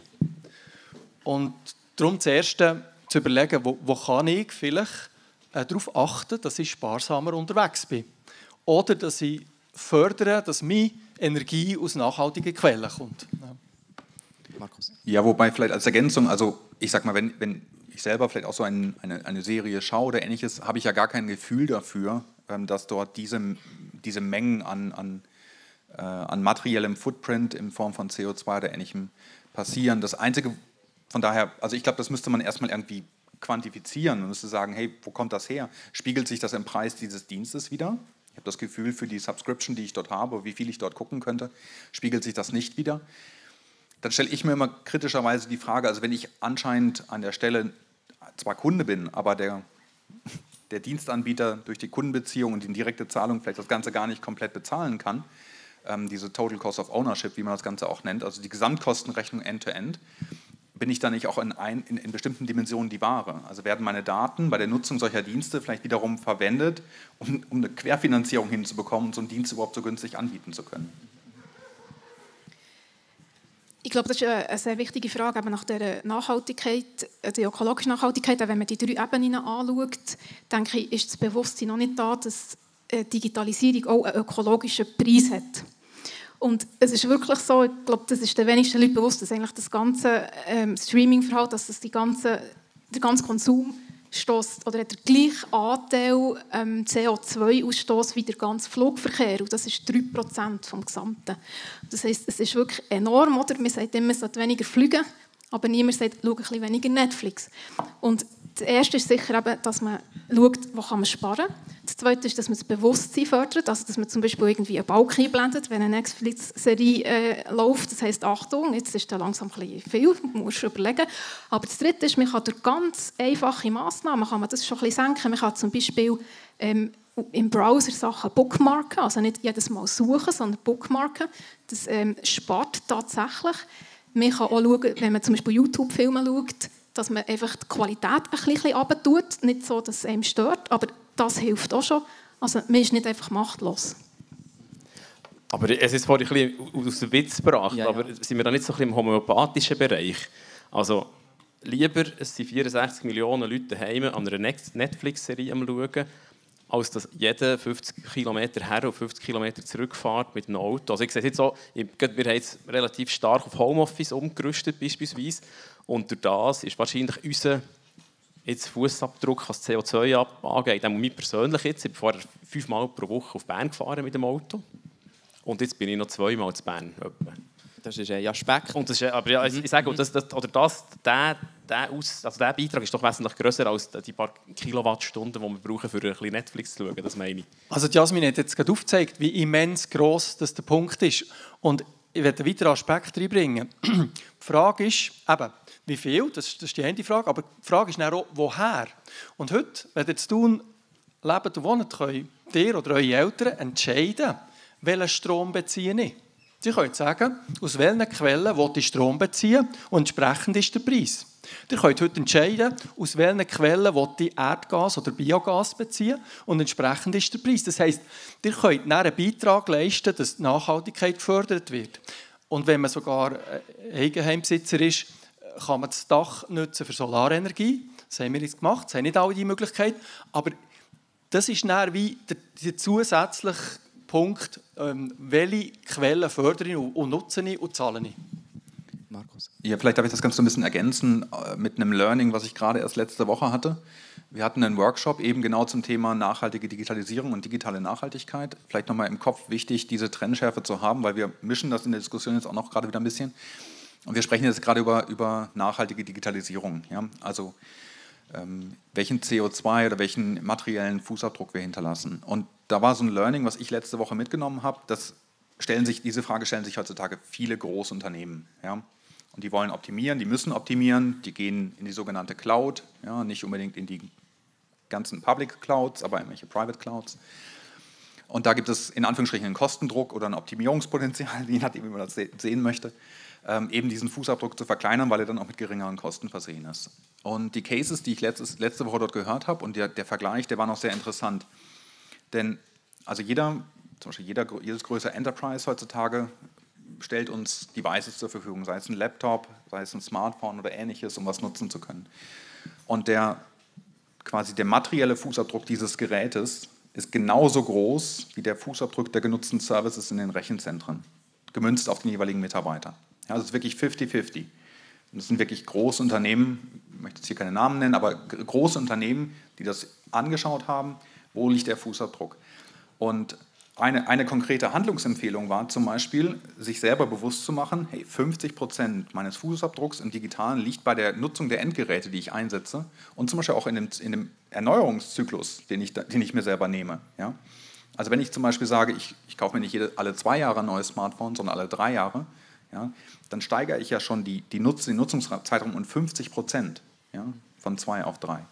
Und ich glaube, den Hebel, den man da hat, in der ganz persönlichen Nutzung, nicht unbedingt von intransparenten Diensten, die man einfach konsumiert, sondern in dem, in dem physikalischen Gerät, der Hebel ist sehr groß. Und Das ist ein Punkt. Also die Konsumenten, also wir alle hier sollten schauen, was, ähm, was, wie wir konsumieren digital. Aber jetzt, du bist Softwareentwickler. Gibt es irgendwie auch eine Möglichkeit, wie man Software digital nachhaltig, oder nein, eben nicht digital nachhaltig, sondern ökologisch nachhaltig kann, kann produzieren oder entwickeln? das ist genau dieser, dieser, dieser, dieser Bogenschlag, ähm, den wir schon die ganze Zeit versuchen, ein bisschen herauszuarbeiten. Ähm, ich glaube, erstmal vielleicht noch wichtig zu verstehen ist, ähm, also wenn wir über Software oder auf Open Source sprechen, dann sind das erstmal freie Quellen, die in keinem Datencenter laufen, die auf keinem Handy laufen oder ähnliches. Ja, die haben keine materielle Ausprägung in dem Sinne. Erst in dem Moment, wo ich sage, ich habe ein Produkt oder ähnliches, was ich auf einem Rechenzentrum laufen lasse, habe ich auf einmal diesen, diesen Fußabdruck, den ich, den ich erzeuge. Das heißt, ich würde mal, also bei, dem, bei der Software zum Beispiel, wenn ich digitale Artefakte erstelle, das fast vernachlässigbar halten, was für einen Fußabdruck ich bei der Erstellung dieses Artefakts aufbringe oder was ich dort noch optimieren könnte. Aber dann, wenn ich das laufen lasse, wenn ich das selber betreibe, dann muss ich reflektieren. Okay. Sehr, sehr spannend. Ich glaube, ähm, wir machen hier mal einen kleinen Cut und ich habe gesagt, es interessiert mich, was ihr so ein zur Digitalisierung denkt, wie ihr so ein hier steht. Und ähm, Rebecca, sonst, äh, kannst du heute übernehmen und uns mal ein präsentieren, was da, so, was da so wichtig ist, was ist rausgekommen bei unserer Mentimeter-Umfrage? Ja, also ähm, vielleicht noch ganz schnell sind auch noch zwei Fragen aus dem Publikum reingekommen. Ja, sonst können wir die äh, wenn wir die jetzt können wir mhm. sehr gerne. Ja, voll. Ähm, also in beides geht ein bisschen um die Frage von der Open Source, Open Data. Ähm, und die erste Frage war so ähm, Open Source. Kann das nicht auch dazu führen, dass man, dass man ähm, äh, dass Sachen gestohlen werden, manipuliert werden, zerstört sogar? Wie geht man mit der Gefahr, wo ja das auch darstellen kann, wie geht man mit dem um? Genau, ja. Soll ich anfangen und dann tust du ergänzen? Ähm, also, vielleicht zuerst noch eine Schurte, um einen Begriff aufzugreifen, Leute, den du hast erwähnt hast, du die Frage gestellt hast, wegen eben Urheberschaft. Soweit ich informiert bin, fällt eben Gott nicht unter das Urheberrecht, weil das Urheberrecht also es kann nur etwas unter das Urheberrecht fallen, das ein Werk ist. Und Gott zählt nicht als Werk und darum fällt es unter ein ganz anderes Gesetz. Also, excuse, ein bisschen tüpfelscheisserisch, aber einfach... Und Darum, wenn man jetzt sagt, etwas kann kaputt gemacht werden ich bin mir nicht sicher, wie die Person, die das gefragt hat, gemeint hat oder gestohlen, aber das würde es eben in diesem Sinn gar nicht geben. Also, wenn ihr Open Source Code habt, gibt es so verschiedene Lizenzierungen und dort ist dann recht klar, was ihr mit dem Code machen dürft. Und mit diesen Codes es gibt dann so ganz lustige Sachen, wo du Urheber reinschreibt, ja, du darfst den Gott brauchen, aber eigentlich schuldest du mir jetzt ein Bier. Oder du darfst den Gott brauchen, aber du darfst ihn for nothing evil einsetzen. Und es gibt Gott, der wirklich heisst, du darfst, ihn, du darfst alles machen mit dem, was du willst. Du kannst das brauchen, du kannst das verändern, du kannst auch daraus Profit schlagen, das ist kein Problem. Das heisst, solange der die Lizenz, wo der Gott drunter ist, veröffentlicht wurde, das zulässt, könnt ihr mit dem machen, was ihr wollt. Das kann nicht kaputt gemacht werden. Und wenn die Person eben das Werk anspricht, weil man zum Beispiel Sicherheitslücken findet, ja, dann kann etwas kaputt gemacht werden, aber man kann es eben wieder flicken und man kann es dann besser machen. Mhm. Also ich finde, ein spannender Aspekt, den ich in dieser Frage noch sehe, ist so ein der mit der Manipulation. Oder? Also, inwiefern kann man, wenn jetzt irgendjemand ein Programm Gott geschrieben hat, für etwas mega Cooles, inwiefern kann man das plötzlich brauchen für etwas, was eigentlich nicht dafür gedacht wäre? Und wie ist das Risiko und wie geht man mit dem um, Markus? Ja, das ist eine relativ aktuelle Fragestellung in dem Sinne. Ähm, also ich sage mir erstmal, alle, so gut wie alle freien äh, Softwarelizenzen haben einen Passus, Passus, immer drin, dass, sie, äh, also dass man nicht verklagt werden kann, wenn damit irgendwas passiert, was nicht, was nicht vorgesehen war. Also sie haben einen Haftungsausschluss. Ähm, aber das, was du ansprichst, ist ja meistens eine, eine mutwillige, ein, ein mutwilliger Angriff in dem Sinne. Ja? Und man kann sich jetzt gut vorstellen, ich versuche das ganz kurz mal technisch zu skizzieren, also in, einem, in einer Welt, wo seit 50 Jahren Ökosysteme entstehen, wo der Default ist, dass man wiederverwendet und nicht unbedingt neu schreibt. Da gibt es mitunter Code, der Code benutzt, der wiederum Code benutzt, der wiederum Code benutzt, der wiederum Code benutzt. Ja? Das Ganze nennt man transitive, transitive Dependencies oder transitive Abhängigkeiten. Ja? Ich habe ein wieder A. Genau, also ich habe ein Modul A, ein Codestück A, das benutzt B, das benutzt C, das benutzt D. Und diese Ketten sind sehr groß und komplex geworden heutzutage. Die werden automatisch gemanagt, in Anführungsstrichen aber sie sind sehr groß und komplex geworden. Und was, was man heutzutage relativ häufig schon sieht, als Angriffsvektor zum Beispiel, wenn wir darüber sprechen wollen, ähm, sind, dass in diesen transitiven Ketten am Anfang angesetzt wird und damit unter versucht wird, Code einzuschleusen, der da nicht hingehört. Und es gibt, könnt ihr euch vorstellen, bei Tausenden dieser Ketten, bei Tausenden dieser Zwischenschritte, schon mitunter Projekte, die werden besser gemanagt und die werden weniger gut gemanagt. Das hat die EU jetzt mittlerweile auch auf dem, auf dem Radar. Es gibt so ein paar Präzedenzfälle aus den letzten Jahren. Und ähm, dort passieren, also in kritischen Dependency-Ketten, passieren heutzutage offizielle Hardening-Prozesse, also Härtungen, ähm, die diese Ketten prüfen und proaktiv versuchen, dort Fehler zu finden. Ähm, ganz ausschließen, glaube ich, kann man das nicht. Das kommt immer ganz stark, ganz stark darauf an, wer, das, wer diese Kette nutzt ähm, und wer darauf achtet oder nicht, dass diese, wer darauf achtet, ob diese Kette sauber ist oder ob sie nicht sauber ist. Also es gibt das Risiko, dass man den Code für etwas anderes kann brauchen oder irgendwie Daten verwendet, die man nicht sollte oder so. Ja. Okay. Gut, äh, wir haben noch eine zweite Frage, Rebecca. Nein, ich glaube, genau, wir können gerade zum Mentimeter mitgehen. Äh, das sind Resultate reingekommen. Etwa 77 Leute haben abgestimmt. Und spannend ist, ähm, dass zwei, ähm, zwei Aussagen besonders ähm, die Leute gesagt haben, dass es sehr stark zutritt. Und das ist zwar, das ist man liest Bücher lieber ausgedruckt, ähm, also geht mir selber auch so. Und ähm, alte Menschen mit, ähm, haben mehr Probleme mit neuen Technologien als junge Menschen. Ich glaube, das zeugt auch ein bisschen davon, dass man ein sehr junges Publikum hat. Da ist bei beiden Orten über vier von fünf Punkten. Man kann zwischen eins und fünf Punkte geben. Genau, und bei den ähm, obersten zwei, ich bin mit meiner Bildschirm zufrieden und wir brauchen neue Te Technologien dringend. Ist es so, glaube so bei drei, äh, so ein bisschen mehr oder weniger in der Mitte. Und dann neue Technologien machen mir Angst. Bei zwei ich glaube auch, dass das ein bisschen davon zeugt, dass wir einfach ein sehr junges Publikum haben. Genau, das sind die Resultate und ich bin gespannt, was unsere Gäste dazu sagen. Voll, können wir sonst auf eine Zahl, die ich jetzt hier vor mir habe, heute geschwind eben darüber reden, und zwar das mit diesen Büchern, dass man die ausdruckt lieber liest. Also sieht man hier irgendwie auch Grenzen von einer Digitalisierung, wo man einfach sagt, irgendwie ist zum Teil gleich nicht alles, was man digital machen könnte, auch wirklich digital ähm, umsetzbar. Vielleicht kannst du etwas dazu sagen, Lukas. Ja, also ich glaube, es ist eine Gewohnheitsfrage. Also ich habe beispielsweise mir probiert, das Nötige, keinen Drucker zu kaufen daheim ich habe mir nachher relativ schnell wieder einen gekauft, weil beispielsweise ein Postfinanzantrag muss von Hang geschrieben sein. Also ich, das ist so eine dumme Sache, aber schlussendlich jetzt Bücher habe ich irgendwann entschlossen, ich lasse sie da drauf.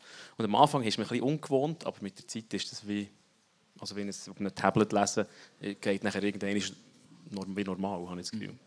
Aber es braucht ein bisschen etwas. Ich bin ein bisschen anderer Meinung. Ich glaube, wir Menschen sind eben in dem Sinn ganzheitliche Wesen, dass wir mit allen Sinnen wahrnehmen.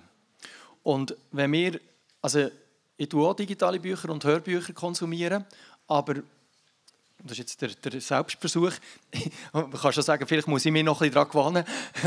Äh, ich merke Unterschiede. Und beim, beim digitalen Lesen äh, kann ich das Buch nicht schmücken. Gut, das ist ein Detail. Aber ich kann nicht umblättern ich, ich kann nicht neu äh, eine Ecke drin machen. Der Marker geht schon, aber ich erinnere mich nicht, oh, wie manchmal habe ich jetzt da blättert, bis nach die gelb markierte Stelle kommt. Ich glaube, es ist, es ist ein anderes Konsumieren.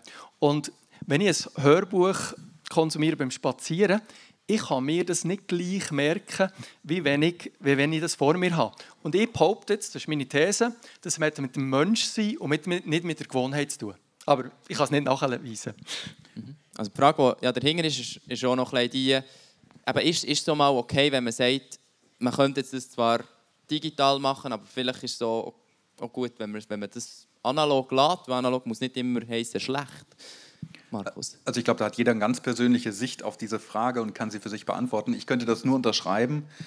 Ähm, also bei mir, wenn ich, wenn ich ein Buch nehme, dann möchte ich aktiv entschleunigen dann möchte ich eigentlich sagen, okay, ich nehme jetzt die Ruhe und keine anderen Störfaktoren. Ich möchte das jetzt so konsumieren, wie das vorgesehen wurde.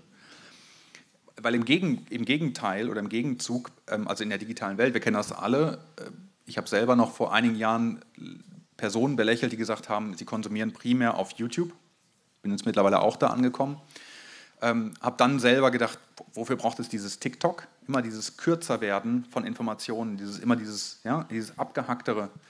Ähm, und wenn ich mich, habe es auch ausprobiert, es hat auch seinen Charme, ja, dieses Runterbrechen auf wenige Sekunden, Aufmerksamkeitsspanne. Und ich glaube, wenn ich mich dem Ganzen komplett entziehen möchte, aktiv entschleunigen, dann greife ich auch gerne zu einem Buch. Also das wäre meine Antwort auf die also das wollte ich vorher nicht sagen, dass es richtig ist, nur auf einem, auf einem Tablet äh, lesen, sondern mehr einfach, ja, wenn man will, dann geht es. Aber natürlich das liebt, in einem Buch zu lesen, dann würde ich es jetzt niemandem vorwerfen, sagen wir es mal so. Was noch lustig war, jetzt rein im Unternehmen, haben wir, wo alle noch im Office waren, vor Ort, haben wir enorm viel Papier gebraucht. Also es hat irgend so ein Sorteckkübel gefüllt innerhalb kürzester Zeit mit Altpapier, das man äh, ausgedruckt hat, temporären Datenträger sozusagen, und wieder weg. Seitdem dass der Homeoffice gerade aufgegangen ist, druckt niemand mehr etwas aus eigentlich. Also das ist noch ein lustiger Fakt, aber das ist, ja. Sehr, sehr spannend. Ähm, über ähm, den mit dem Alter und so haben wir glaube schon ein bisschen diskutiert, dass äh, vielleicht ältere Generationen noch ein bisschen sensibler sind und sich vielleicht ein bisschen mehr ähm, Respekt davor haben. Möchtest du vielleicht zu dem noch etwas sagen, Jasmin? Ja, ich finde das ein spannendes Resultat. Ich bin mir nicht ganz sicher, ob ich objektiv zustimme. Und objektiv meine ich jetzt wirklich, ob die Wissenschaft das unterstützt. Weil ich glaube, was man sieht, oder was man vor ein paar Jahren gesagt hat, ist, eben, jetzt kommen die Digital Natives, die können alles, die, über, die ja, da können wir einstecken. Und was man jetzt sieht, und ich rede jetzt nicht mal von eurer Generation, ich rede von Leuten, die jünger sind als dir, dass die sehr gut sind mit dem Nattel die, all die Apps, die Oberflächen sind ja so gestaltet, dass es sehr intuitiv zu bedienen ist, aber dass echt das Verständnis, was passiert, massiv abgenommen hat. Also dass zum Beispiel eben, das Nattel ist super, also können Sachen damit gemacht werden, ja, grenzt an Magie für mich, aber dass zum Beispiel auch der Umgang eben mit einem Desktop-PC, dass das sehr schnell zu größeren Problemen führt. Also dass man eben auch nicht mehr weiss, wie tue ich jetzt ein Word auf, wie tue ich das speichern. Und ich glaube, dass Teilfähigkeiten enorm zugenommen aber ich glaube auch, Teilfähigkeiten haben abgenommen. Also ich glaube nicht, dass die ältere Generation einfach per se massiv schlechter sind im, im Umgang mit, mit Technologien. Ich habe mir auch noch überlegt, wie ist die Frage verstanden worden? Was heißt Problem? Heißt Problem können bedienen oder heißt Problem Kontrolle verlieren?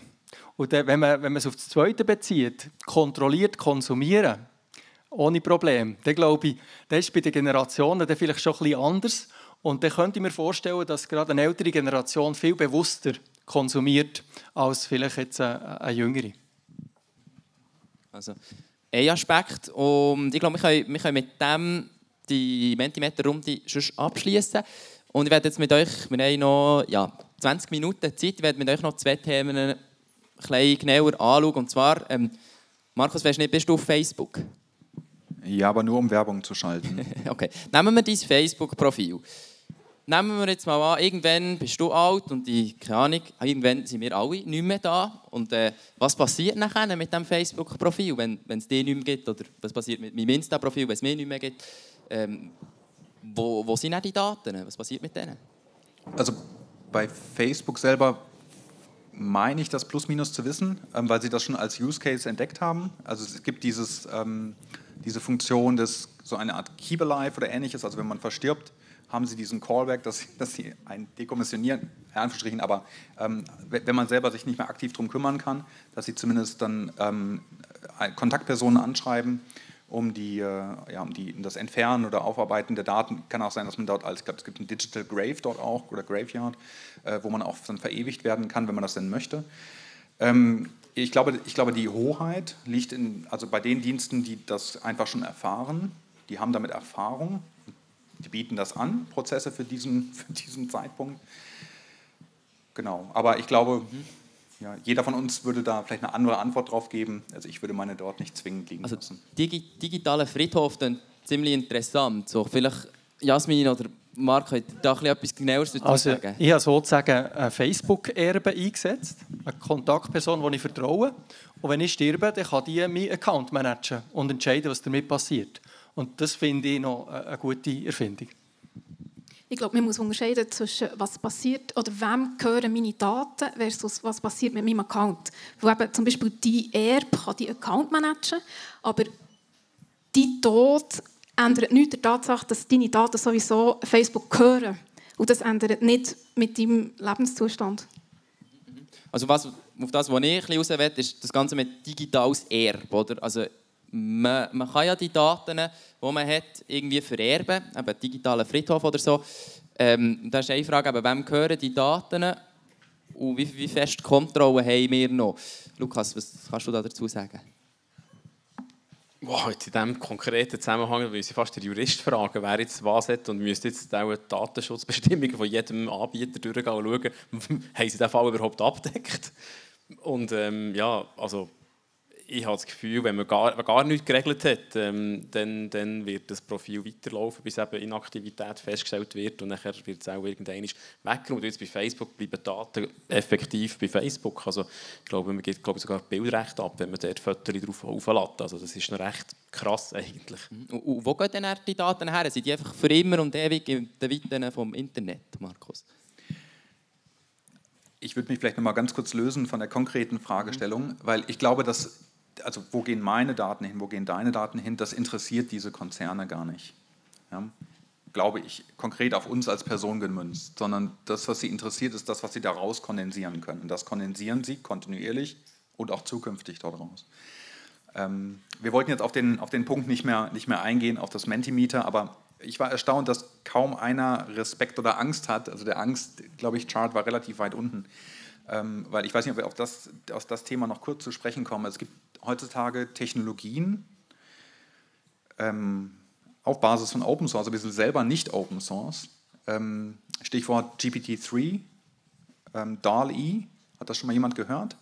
Falls nein, einfach mal googeln. Also beeindruckend, wie stark dort KIs angelernt werden können. Einerseits auf natürliche Sprache, äh, andererseits bei DAL-E zum Beispiel auf Kunst, Kunstwerke. Habt ihr das wahrscheinlich schon mal gesehen, da fängt die Mona Lisa auf einmal an zu singen oder ähnliches.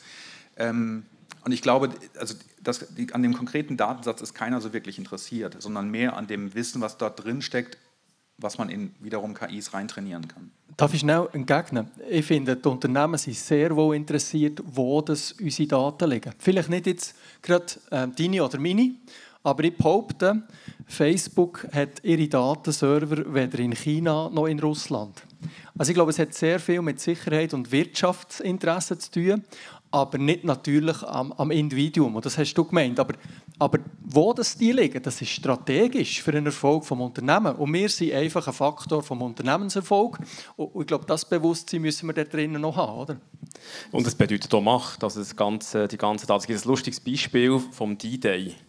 Also die Landung der Alliierten, was die Engländer gemacht haben, im Vorfeld im Sinne von, wie haben sie herausgefunden, welcher Strandabschnitt wie gut aussieht oder wo haben wir Sang, wo haben wir Käse, wo haben wir irgendetwas. Da haben sie die Bevölkerung aufgerufen, alle Fotos, alle Ferienkarten, alle Gemälde einzuschicken. Die haben wochenlang die Sachen gesammelt und haben das so auf Seidenschau gedruckt, dass die, die dort nachher gelandet sind, gewusst haben, was sie erwartet. Meine, heute ist das für so einen Konzern weltweit über alles gesehen. Also wenn man Google Maps anschaut, kann ich heute reinzoomen und weiss genau, wo was ist, etc. Also das ist dann noch ein riesen Aufwand und heute ist es ein Knopfdruck, aber man kann es natürlich auch abstellen. Also Google könnte beispielsweise sagen, hm, Google Maps funktioniert jetzt dort nicht mehr. Und das ist noch ein krasser Faktor. Also wir sind jetzt schon mit drin, so ein beim, beim Thema Datenschutz auch, oder? Also die, die ganze Kontrolle von unseren Daten, du hast das angesprochen. Und jetzt, du bist Marketing Engineer, ist mir so schön schönes Wort. Was heisst das genau? Was, was, was machst du mit unseren Daten hier? Also wir analysieren Märkte analysieren aufgrund der Werbung, die wir schalten. Und ähm, dort hier hast du zwei Herzen, die schlagen. Oder einerseits, was ist technisch möglich, was könnte man alles? Und man kann, kann relativ viel, wenn man recht unverholt ist. Und wenn man, dann kann man auch Sachen machen, die jetzt vielleicht nicht so äh, toll sind. Ähm, nur weil sie jetzt illegal sind noch. Aber ähm, da wird, äh, gibt es eben einen ganzen Diskurs. Auf der anderen Seite ähm, kann man einen Mehrwert bieten, sowohl dem Konsument wie auch dem Unternehmen. Und dort sammeln wir natürlich wirklich Daten, viele Daten auf, auf der Basis des Nutzerverhalten und probieren es nachher auch wieder auszuwerten. Mhm. Wie findet ihr das so, dass der Lukas unsere Daten braucht? Jasmin? Ja, also was der Lukas ist, haben da nichts dagegen. Nein, es ist natürlich oder auf, auf, der einen Seite gibt es die Möglichkeit, etwas zu machen. Und da habe ich es wieder Lukas. Also, man hockt so mit glänzenden Augen daneben und denkt so, wow, das ist schon cool. Und dann gibt es halt einfach immer so die Bad Actors, die dann so Technologien nehmen und einfach irgendetwas damit machen, was dann halt weniger cool ist. Und an dieser Stelle, wenn ich heute darf, frage das Publikum vielleicht heute die Hand auf, wer von euch braucht alles TikTok? Okay. Das sind, das sind relativ viel. Also ich sage, also, ja, mindestens. Also, das ist sehr viel. Und das Spannende an dem ist jetzt, das wird euch vermutlich nicht bewusst sein, aber TikTok sucht alle eure Daten ab. Und zwar, es ist wirklich, es wird mittlerweile als Malware eingestuft, also fast ein bisschen wie ein Virus. Und das ist wirklich im Code in von der App. Nein, es ist nicht legal. Ja, sie machen es gleich. Ähm, und die schauen wirklich alles an. Also die schauen euer Nutzungsverhalten an, die suchen alles ab, die suchen ab, was ihr eingebt. Also wenn die App nicht mehr off ist, was ihr für Text schreibt, die schauen die Muster an von dem, was ihr eingebt, die schauen die Muster an von dem, was ihr antippt, alle eure Kontakte, alle ähm, Seiten, die ihr besucht, alle eure Orte, wenn ihr äh, Lokalisierung freigegeben habt, vermutlich auch, wenn ihr sie nicht freigegeben habt. Also die wissen alles über euch. Und die Frage ist jetzt, warum wollen sie das wissen? Und ich glaube, da sind wir in einem Gebiet, das wir heute gar nicht mehr abdecken können. Ja, also vielleicht einfach noch so, so ganz kurz. Oder? Ihr seht, das ist, es ist ein weiteres grosses Thema. Aber ich finde eben den Punkt gleich spannend. Wenn, ab wann sollten wir uns schützen von den Daten? Was, was sagst du, Marc, dazu? Es kommt wahrscheinlich ein bisschen darauf an, ob man als Optimist oder als Pessimist durch die Welt geht. Ich sehe Möglichkeiten, die die Unternehmen mit meinen Daten haben, primär als Potenzial für mich, mir eine bessere Dienstleistung zu liefern. Das setzt aber voraus, dass ich einem Unternehmen vertraue. Und TikTok vertraue ich nicht, darum brauche ich es nicht. Anderen Online-Diensten vertraue ich ein bisschen mehr und darum konsumiere ich die Dienstleistung. Und ich finde es eben gäbig, wenn sie einiges wissen über mich, weil das nimmt mir Arbeit ab. Aber das Bewusstsein ist ganz wichtig und dort muss jeder dann selber entscheiden, welche Risiken sind für mich okay. Ich bin dort relativ offen, weil ich ja, irgendwie bisschen, vielleicht manchmal auch ein naiv durch die Welt gehe. Ja. Ähm, Lukas, vielleicht nochmal zu dir. Wir haben vorher schon die Macht von diesen grossen Buden angeschaut, wie Google und so. Du konkret bist ja eigentlich auch ein bisschen auf sie angewiesen, indem du ihre Daten verwenden willst. Machst du das gerne? Also wir sammeln Daten in erster Linie und probieren die sicher auch anzureichern. Und grundsätzlich ist das eine ganz coole Sache. Und äh, man muss schauen, wie, dass man verantwortungsvoll damit umgeht. Dass man eben nicht einfach irgendwelche Sachen macht, die völlig quer neb nebendran liegen. Man kann ganz viele Sachen machen, wo ich denke, ja, die jetzt nicht unbedingt so cool sind. Wobei, das, was wir machen, ist im, im ganz kleinen Rahmen. Also wir können schauen, dass man, dass jetzt, wenn ihr irgendwo auf dem Handy unterwegs seid, irgendwie NZZ Online oder 20 Minuten App habt, dann kommt bei euch einfach eine Werbung eingeschaltet, die eher zu euch passt, als jetzt zu dem, der nebenan hockt. Also, und das ist mehr, aber es ist wieder die Frage, wie man, wie man, wie man durch die Welt geht. Ist jetzt das eine, eine gute Dienstleistung, weil man sagt, okay, wenn ich meine Kinder schon irgendwie sind 16, dann brauche ich keine Pampers-Werbung mehr. Und äh, dann muss man man auch nicht mit dem belästigen. Und das ist jetzt mehr, aber wir sehen es jetzt mehr so als Vorteil und auch Vorteil für unsere Kunden und auch Vorteil von, den, von unseren Kundeskunden sozusagen, weil die Dienstleistung und das Angebot wird ein bisschen günstiger, weil sie das Werbebudget effizienter einsetzen können es geht eigentlich ein in diese Richtung. Aber eben, das Verantwortlichkeitsbewusstsein muss man natürlich auch an den Tag legen und sagen, was darf ich machen oder was will ich alles machen. Darf ich da noch die Frage, was ich mir so überlegt habe, ist, eben, wir, wir können ja profitieren, so wie es jetzt du gesagt hast, als, als Kunden, indem wir Werbung bekommen von Sachen, die uns sowieso interessieren. Aber irgendwie ist es ja gleich ein bisschen gruselig, wenn wir wissen, irgendwie alles, was in dem Internet läuft, das, das sieht irgendjemand anders und so. Wie kann man da mehr Transparenz schaffen? Also es ist eigentlich relativ transparent. Es ist einfach, es transparent ist relativ klein geschrieben. und lange, lange Datenschutzvereinbarungen versteckt. Und dort kann man noch ein Opt-out machen, wenn man das nicht will. Also man kann bei allen Kanälen, also es ist sogar Pflicht, dass jeder Kanal das zur Verfügung stellt, dass man ein Opt-out kann machen Aber äh, klar, das steht nicht auf der ersten Seite zuvor. Das ist irgendwo ein bisschen versteckt. Aber wenn man das will, finden, wenn man dort bewusster unterwegs sein kann man das durchaus machen. Hat aber nachher zur Folge halt, dass man eben breit beworben wird. Also dass nachher wieder viel mehr Schrott kommt, der gar nicht zu mir passt vielleicht. Aber das muss man selber abwägen. Jasmin? Ich glaube, wenn es um Pampers-Werbung geht, ist das noch eins, weil die Kaufentscheidung muss ich schlussendlich selber treffen. Ich denke, es ist gesellschaftlich sehr relevant, wenn es um ganz andere Inhalte geht. Also, oder es werden dann eigentlich Profile erstellt über mich, wo er einfach rein aus Wahrscheinlichkeit weiß man dann, vermutlich bin ich eine Frau, vermutlich bin ich ungefähr so, so alt, vermutlich habe ich ungefähr diese Bildungsgeschichte etc. etc. Und jetzt kann man natürlich auch Inhalte schalten, die nicht in dem Sinne Werbung sind, sondern man kann zum Beispiel Artikel mit Informationen zielt jemandem zeigen. Und das vielleicht habt ihr das schon gemerkt, oder bei YouTube kommen dann immer so ähnliche Videos links in der Spalte. Das ist einfach am Algorithmus. Der hat gemerkt, ah, der hätte jetzt gerne die Musik, ich zeige jetzt dieser Person einfach noch 20 weitere. Und man kann natürlich einer Person auch Informationen geben, die sie besonders eigentlich empfindsam ist.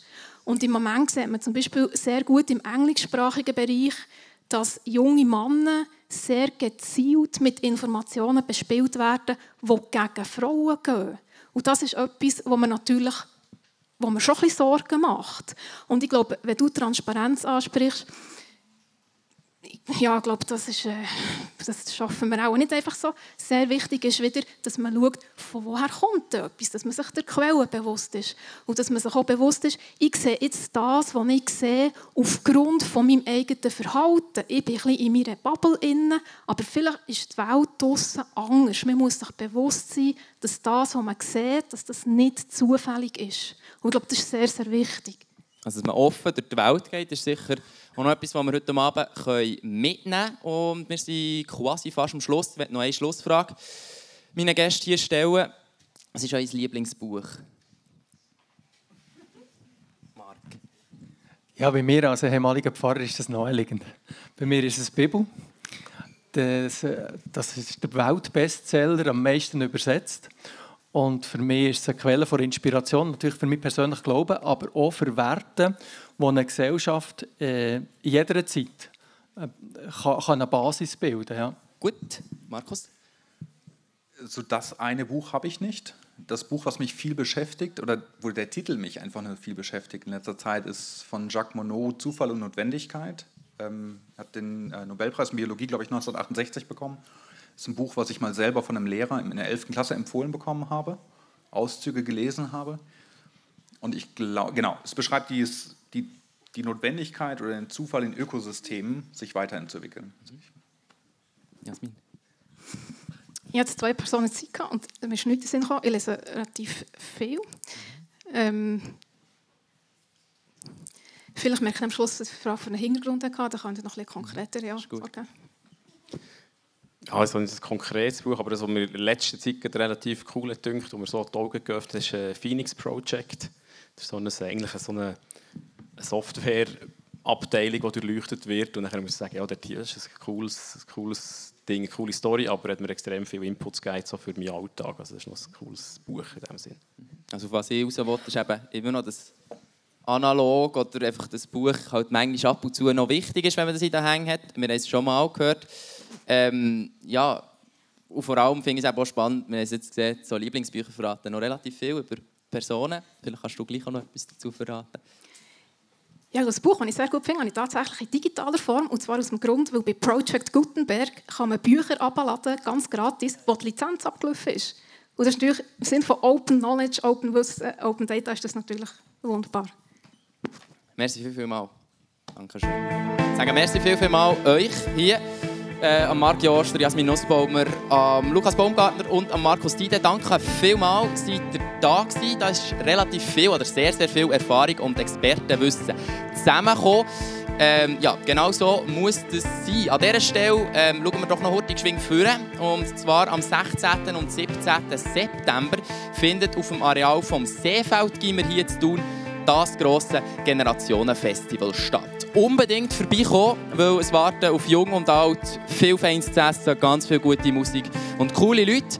Und wenn ihr noch mehr von über unsere Veranstaltungen, es geht auch euch hier an, im ganzen Gimmer hier, gibt noch viele Sachen. Sonst geht doch auf www.generationentandem.ch. Für das Podium hier zeigen sich verantwortlich für Technik der Samuel Müller und der Tobi Mittermeier.